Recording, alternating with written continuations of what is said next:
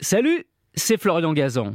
Dans une minute, vous saurez pourquoi plus il y a de femmes enceintes, plus les marchands de chaussures sont heureux. Ah ouais?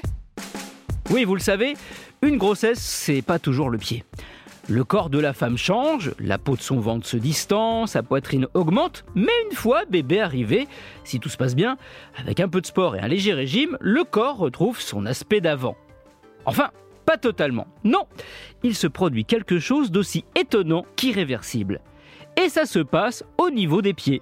Pendant la grossesse, ils peuvent gagner jusqu'à 1 cm, soit un peu plus d'une pointure. Ah ouais Oui, alors que de nombreuses femmes se plaignaient de ce léger problème, une étude américaine s'est penchée dessus en 2013.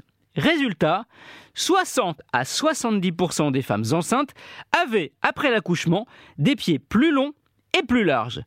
Cet effet collatéral de la grossesse serait lié aux hormones qui assouplissent les ligaments des pieds mais aussi à ce ventre, qui en grossissant ajoute du poids et déplace le centre de gravité de la future maman vers l'avant.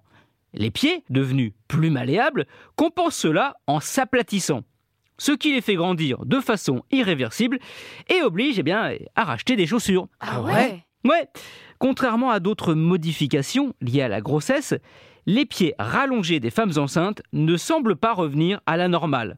Rassurez-vous toutefois, hein, cet allongement des pieds n'intervient que lors de la première grossesse.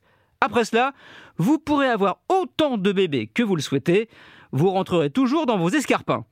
Désolé pour les marchands de chaussures qui écoutent ce podcast et qui devaient déjà être en train de prendre leurs pieds.